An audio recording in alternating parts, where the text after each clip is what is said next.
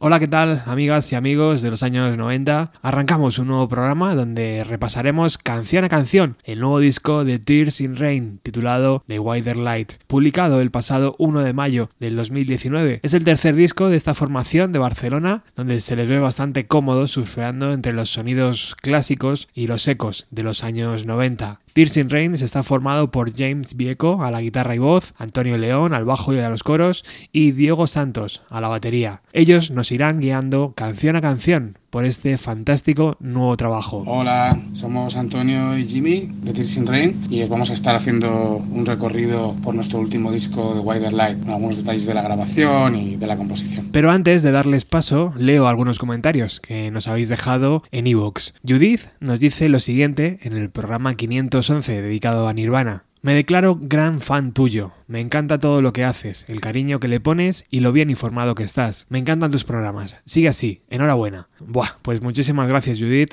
y bienvenida a esta gran familia. Con comentarios así nos obligáis a seguir trabajando duro. José Manuel Zamudio comenta lo siguiente en el programa 301 dedicado a Liam Gallagher. Hoy es el primer día que me descargo esta aplicación de iVoox y ya llevo dos programas tuyos. Gran descubrimiento. A seguir así. Muchísimas gracias José Manuel por ese empuje lleno de energía. Roberto Velarde nos deja también unas palabras en el 518. En Perú hay una galería donde grabábamos nuestras TDK de noventas por una módica suma. También podías grabar una canción por dos soles. Hubiera querido tener tu suerte, Tocayo, de poder haber tenido afinidad musical con alguna chica, pero eso era mucho pedir. Roberto desde Perú, da igual los kilómetros que haya de distancia, todos hacíamos lo mismo, grabar cintas y conectarnos con el resto. Un abrazo gigante, amigo. Y el último comentario de hoy es de Kevlar, dice, es extraordinario el ejercicio de documentación, análisis y disección que estás realizando con el Melancholy, canción a canción. Cuando termines los singles, quedará un documento sonoro fascinante de uno de los mejores discos de la historia analizado al detalle. Dudo que nadie haya hecho nunca algo parecido con este disco. Mi más sincera enhorabuena. Pues muchísimas gracias Kevlar, eh, sabes que para mí es un disco muy especial, para nosotros en verdad es un disco muy especial, entonces todas las horas que estamos dedicando, tanto las publicadas como el trabajo que hay detrás, pues se hacen a gusto, se hacen cómodo y no sé, estaba pensando en darle una vuelta y meter todos esos programas en algún formato tipo pendrive o algo así, darle una presentación bonita, no sé, a lo mejor alguno de vosotros tenéis una mejor idea de qué hacer con esos programas. En fin, Kevlar, que muchísimas gracias por el apoyo y por los comentarios. Bueno, ahora sí, dejamos paso a los protagonistas de hoy, Tears in Rain. En primer lugar, Living, que es el tema que abre el disco. Eh, es, un, es, un, tema que mayormente mm, traje yo de casa, pero luego le hemos dado, como siempre, pues muchas vueltas a la hora de adaptarlo al trío y de, y de cómo llevarlo, ¿no? Estaban como el tiempo y un poco los acordes y las melodías de voz, pero luego hemos trabajado todos mucho en, en, pues eso, lo que nos gusta hacer conjuntamente, las dinámicas, los sonidos, cuando, cuando sube y baja, cómo se empaca la banda. Y bueno, es un, es un tema que, que habla como de irse y de prepararse para irse, ¿no? Y, y, queríamos que tuviera un poco esta, esta sensación de un poco liberadora y luego que pega ese, ese crescendo. ¿no? Creo que es un tema que define mucho lo que, lo que puede hacer Tears in Rain, ¿no? Las dinámicas que tiene y, el sonido y los ir, y venir que podemos tener.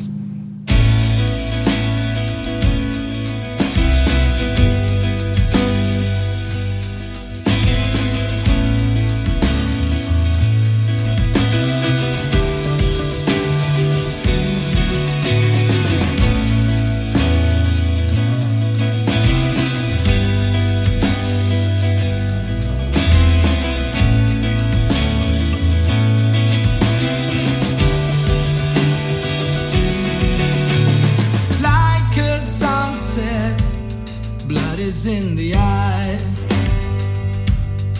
and how to decide to live her like a mountain that has lost grass.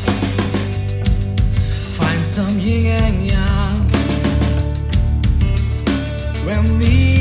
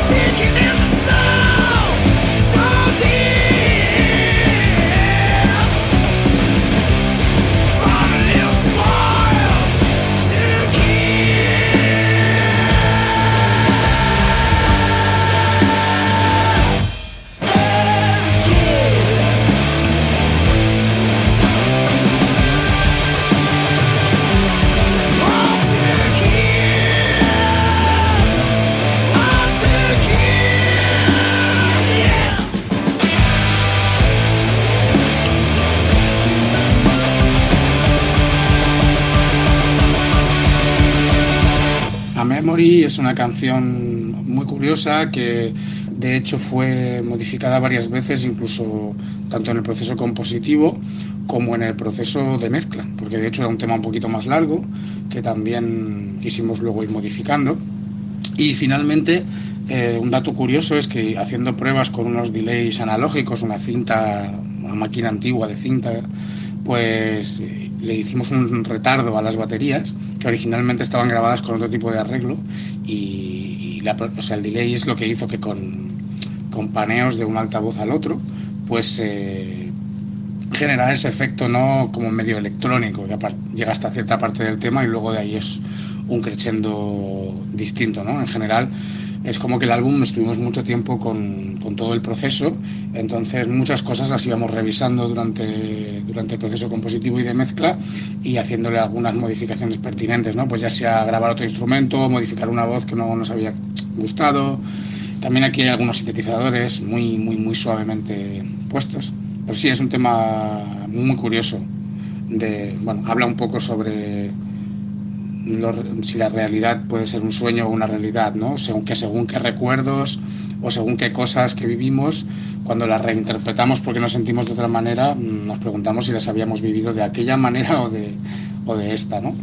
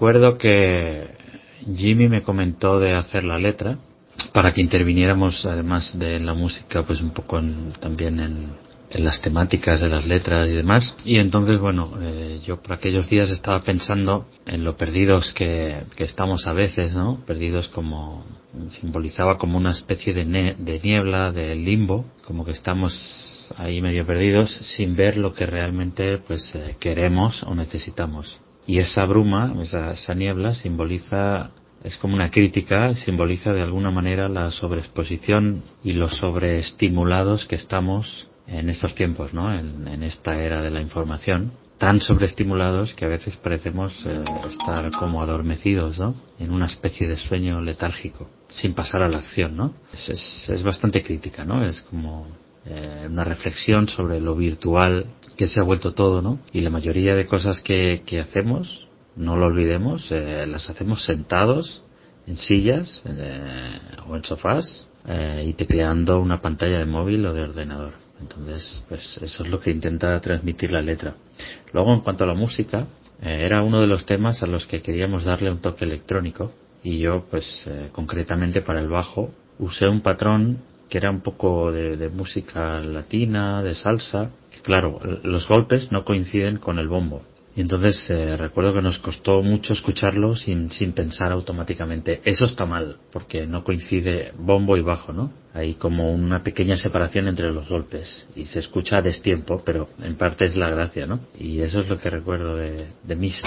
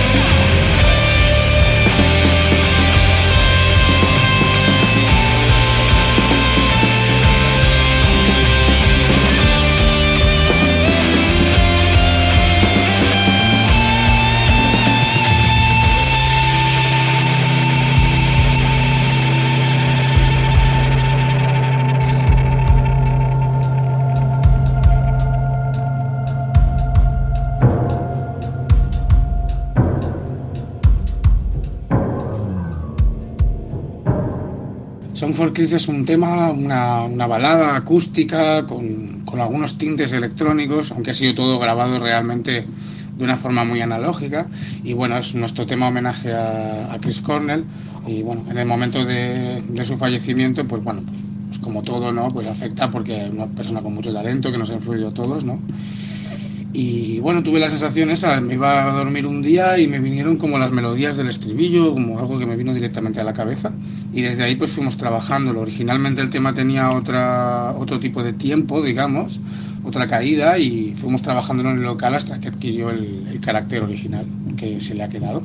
Y, y bueno, luego le fuimos añadiendo diferentes capas de sonido, con reverberaciones, con guitarras afinadas así abiertas, un piano que metió Isaac el chico que tiene el estudio donde grabamos, de South Seaview, eh, donde hicimos bueno, la mezcla, ¿no? porque todo el proceso ha pasado por diferentes sitios. Primeramente eh, grabamos lo instrumental puramente, batería y bajo, que los grabamos conjuntamente para que tuvieran este feeling más live, porque nos gusta conservar el sonido eh, live del trío, ¿no? aunque grabemos con metrónomo o no, porque en algunos temas lo hacemos y en otros no, dependiendo del feeling que le queramos dar pero quisimos, grabamos todos juntos y luego mis guitarras fueron borradas y regrabadas posteriormente pues para dedicarle más cariño a la producción. De igual manera los, los bajos fueron reamplificados también, ¿no? Porque así conservas el, el, feeling de tocar juntos, pero después puedes manipular las señales pues para la mezcla que sea diferente o, modificar cada cosa por separado y poder centrarte ya puramente en la producción.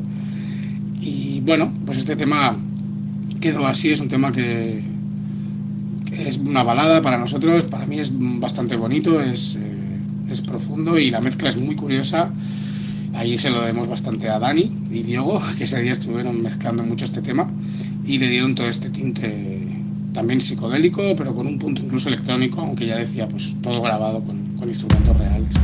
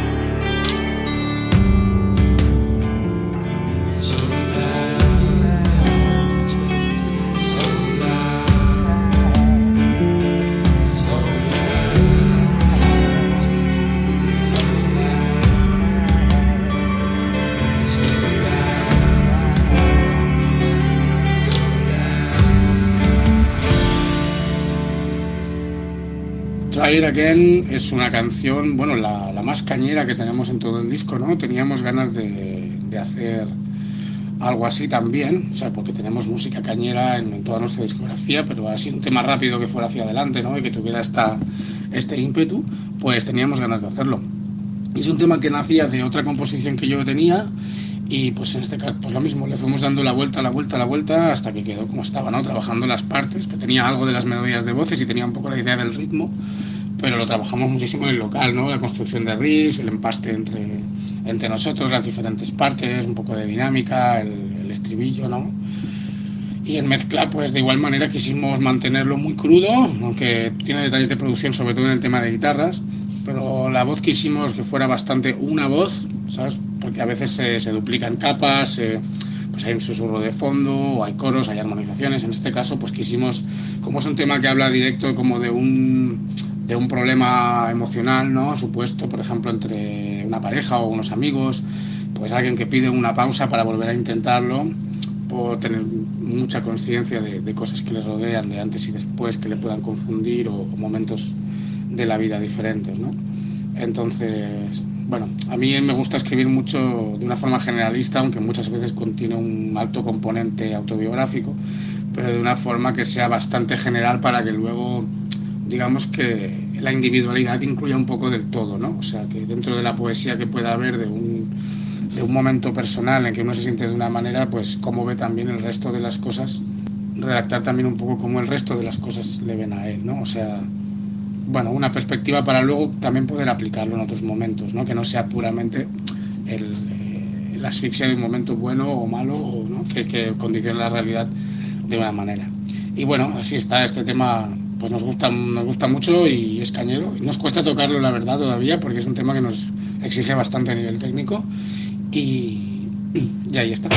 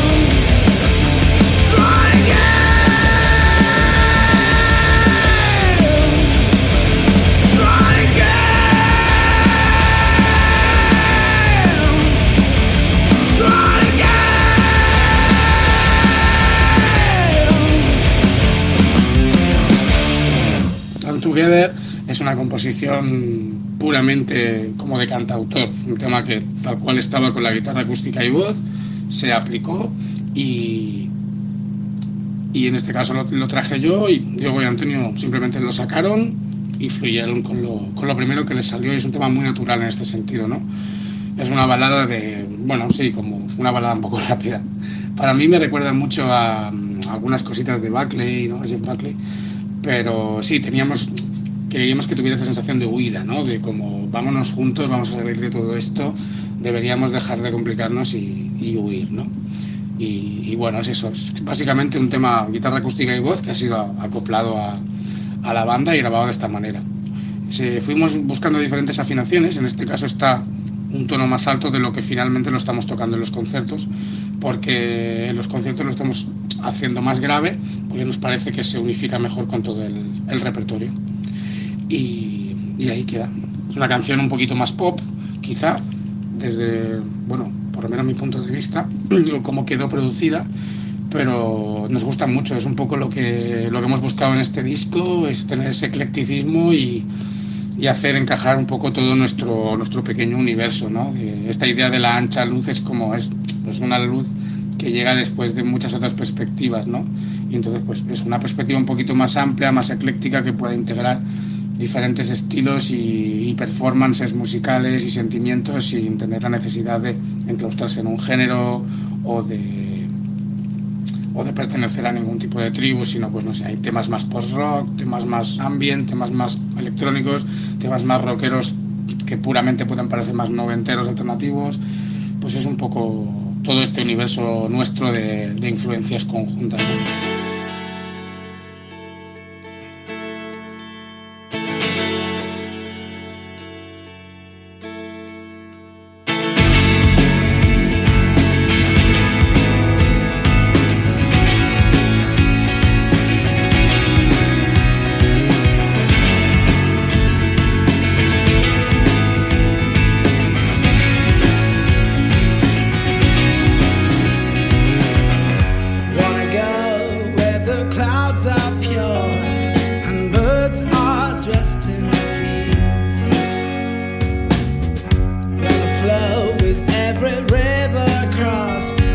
is beautiful.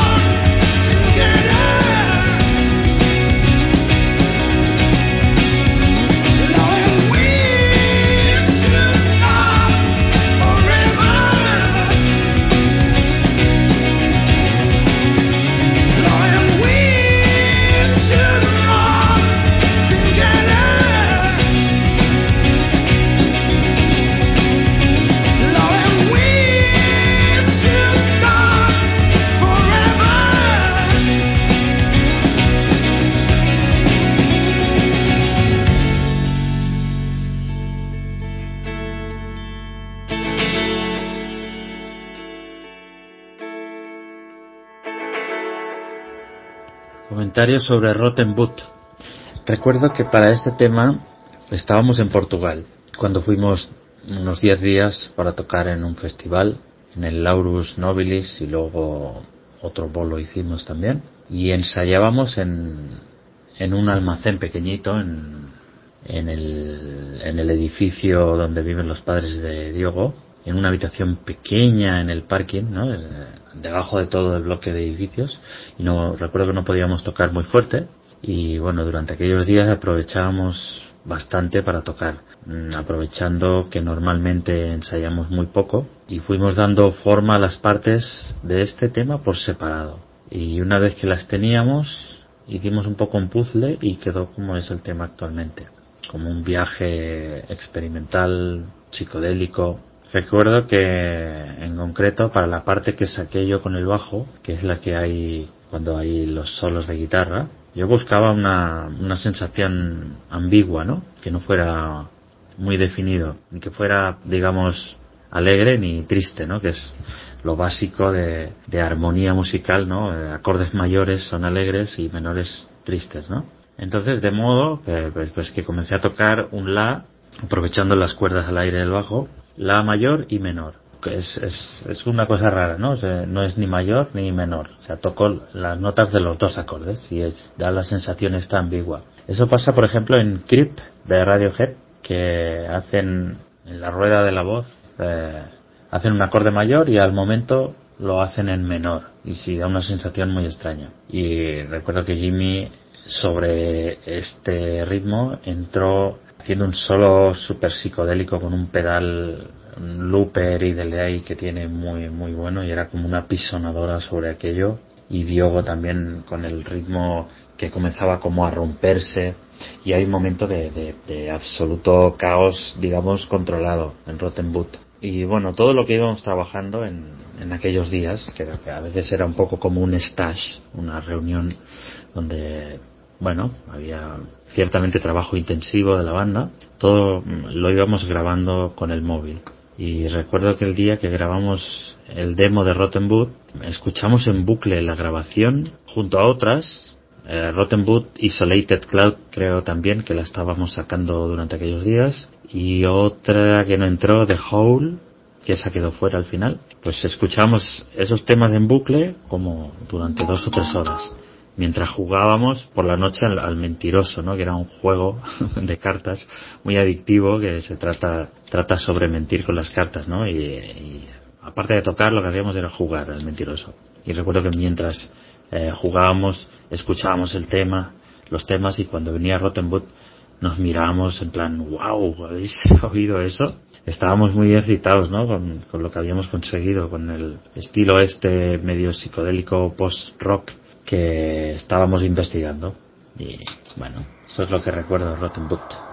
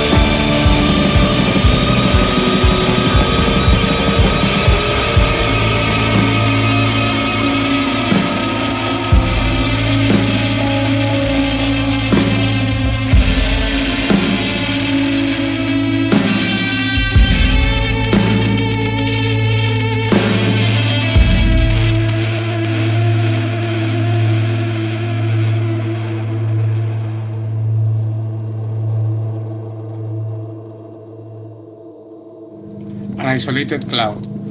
Es una canción que, que terminamos en Portugal. Eh, antes de, de, entrar a la grabación, eh, estuvimos haciendo una mini gira de conciertos en Portugal y pudimos alojarnos 10 días juntos eh, en casa de, de, los padres de Diego, del baterista.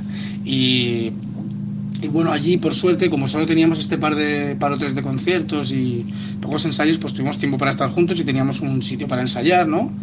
Eh, al estilo clásico, ¿no? O sea, un tipo garaje trastero, pero ahí teníamos nuestra batería, un amplificador, donde pudimos enchufarnos bajo y guitarra a la vez, hicimos un apaño para que funcionaran las voces y poder seguir componiendo, ¿no? Entonces teníamos varias cosas que ya estaban terminadas, pero había algunos temas que queríamos finalizar y realmente este álbum ha sido que queríamos más participar todos y darle más la vuelta a la tortilla juntos, ¿no? Que realmente fuera una imprenta de los tres, ¿no? Siempre he traído muchísimo trabajo de casa, pero hemos querido, en este caso, eso, pues todo pues despedazar y volver a y volver a juntar las cosas y que todos quedáramos contentos y nos sintiéramos representados por el resultado final de las canciones ¿no? y por nuestra aportación en ellas. Entonces, en este caso, pues era un tema que salía de un primer verso que yo tenía, ¿no? Eh, toda esta primera parte de la canción. Pero después compusimos juntos todo, todas las armonías para el estribillo, las partes, la parte final más electrónica, nos inspiramos mucho en Radiohead. Ahí tenemos muchos detalles de la mezcla de, de Dani Pernas, de, que ha sido coproductor con nosotros y que nos ha ayudado mucho a, a también tener ideas y mezclar cosas y pararnos los pies en momentos oportunos. Por ejemplo, hay una cosa muy graciosa que hacia el final del tema yo voy haciendo unas, unas respiraciones entre medio de unas palabras recitadas y están automatizadas las respiraciones para ir aumentando de volumen, ¿no? Cosas de esas son fruto de, de la visión de Dani también, nuestro, nuestro ingeniero. Y bueno, básicamente es eso, es un tema que nos hemos inspirado muchísimo en Radiohead y hemos querido también eh, mantener una dinámica constante, ¿no? Y que tenga ese ambiente y que, se de, que te deje llevar por ese ambiente. A pesar que es muy, un tema muy limpito, creemos que está muy fino, con, hay muchos cortes, muchos, muchos detalles pequeños y también hay un, unos teclados y unos sintes hacia el final, que en general están en el álbum muy escondiditos, pero que cumplen su función, ¿no? De dar un poquito, un detalle más de producción.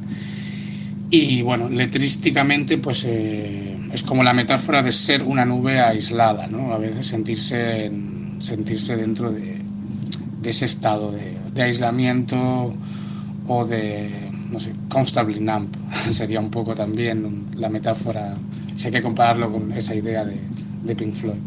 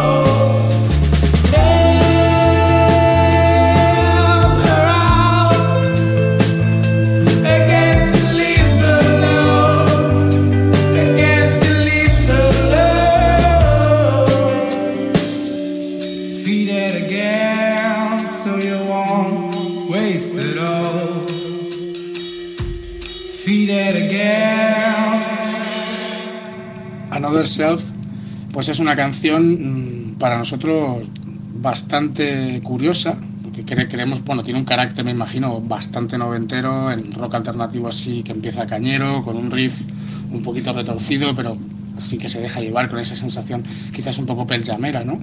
Por lo menos eh, a mí me da esa sensación. Pero bueno, es una canción que dio muchas vueltas. Se originó primero, a mí me salió con el piano, lo primero que fueron los versos, ¿no? Por eso al final introducimos un piano también en la canción, porque tenía ese toque original con el que salió. Y después fue saliendo el riff, ¿no? Esta sí que es una de esas canciones que, que yo había traído bastante maquetada, ¿no? Como con las partes, y luego lo que decidimos bien es pues, cuántas partes de cada, en qué orden van, qué duración. Construimos el puente del solo entre todos. Y también es eso, pues queríamos añadirle unos, sobre todo en los versos, pues unos detalles bastante vitelianos, ¿no? Por eso están los coros, las armonías de voz, que ya estaban diseñadas, una pandereta, ¿no? Este toque que quedara quizá un poco sesentero el verso, ¿no? En contraste con el estribillo y la parte cañera, que sería, pues, sí, un poco más noventero. Es un tema que, que habla un poquito de cómo tener una visión dentro de uno mismo que no está solo cerrada en su vida, sino que puede contemplar todas las vidas de las que viene o de las que va, ¿no? Y es como, pues eso, another self, como tú eres un ser y luego otro ser y luego otro ser, pero como que el espíritu va a través de, de todos esos, ¿no?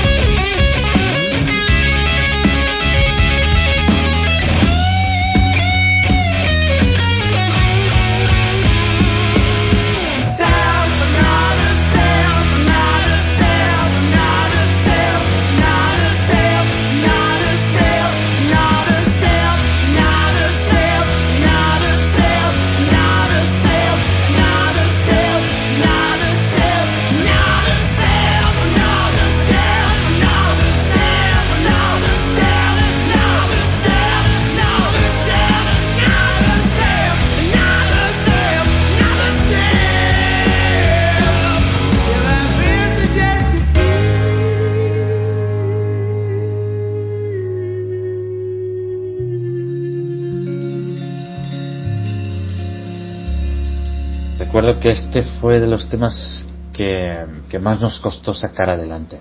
Así como otros habían salido de una forma más natural, Game of Minds junto con había otro con a Memory también fueron los que más cambiaron. Y Game of Minds sufrió muchos cambios durante durante la composición. Teníamos por ejemplo un estribillo pero bueno a la semana siguiente no nos convencía y, y lo cambiábamos y luego volvíamos a cambiar algo y fue un tema así medio no salió del todo natural y durante la mezcla no nos convencía y quedó fuera. En principio quedó fuera. ¿Vale? En la mezcla decidimos junto con The Hole también, fue otro tema que quedó fuera, quedó fuera y en el máster pues ya ni, ni se hizo mastering de este tema. Pero como hicimos un remastering, porque no estábamos contentos al 100% del resultado del disco, decidimos probar aquello bueno, para ver qué tal. Si no muy convencidos, decidimos probar de, remasterizarla. Y esta vez, con el remaster que hicimos, nos gustó cómo quedó. Y al final se ha podido rescatar, pero fue un tema que estuvo descartado durante mucho tiempo. Y la verdad es que nos gusta porque tiene, tiene partes, es muy oscuro. Es como muy oscuro para lo que es Tears in Rain. Pero mm, es otro de esos estilos que hemos investigado en este disco y creemos, yo creo que vale mucho la pena que esté dentro.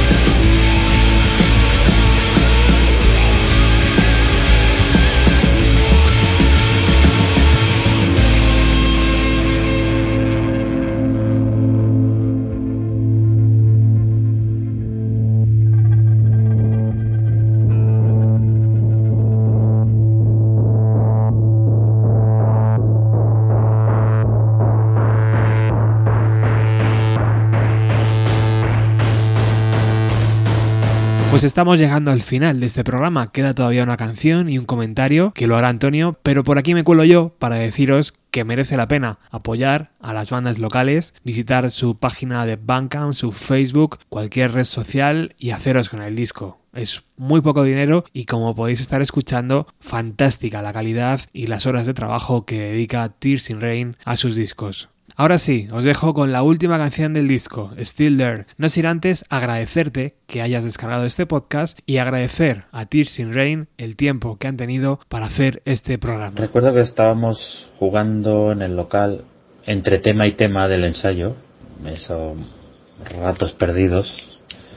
Yo estaba jugando con un pedal que me había comprado, un looper que graba pistas y puedes tocar encima de esas pistas y mientras lo probaba, recuerdo que grabé dos notas largas, que son de hecho las que hay en la introducción de la canción, y, sobre ahí dejé pues un looper, un loop que iba jugando con esas dos notas, y sobre ahí comencé a tocar otros ritmos. Y entonces Diogo eh, comenzó a jugar con el ritmo, a meter así algo un poco jungle con la batería, muy cortado, y nada, sin darle más, más importancia, así casual todo, Jimmy comenzó a cantar sin tocar la guitarra y alguien pues grabó aquello con el móvil. Salió como un juego en el local y de hecho el esqueleto del tema se quedó así. Claro, luego vinieron los arreglos y añadimos por ejemplo la parte final que es esta que es como tan densa y, tan emocional, eso, todo eso vino después. Y luego Dani, el, nuestro técnico, tuvo la idea de meter un sample de la voz de HAL 900 o HAL 9000 para la introducción, que es lo que se oye, ¿no? Y también tuvo la idea él de meter eh, mi voz doblada, hablada al final como muy grave, por debajo de lo que canta Jimmy. Y está muy bajita, casi no se oye, pero está, ¿no? Y recuerdo que me costó mucho grabarla así, porque no tenía que que hacerlo como si fuera cantado. Tenía que ir a tempo con la voz, con la, con la pista que había cantada de Jimmy, pero yo tenía que hacerlo hablado. Y recuerdo que me costó muchísimo. Esto es eh, lo que recuerdo de Stildera.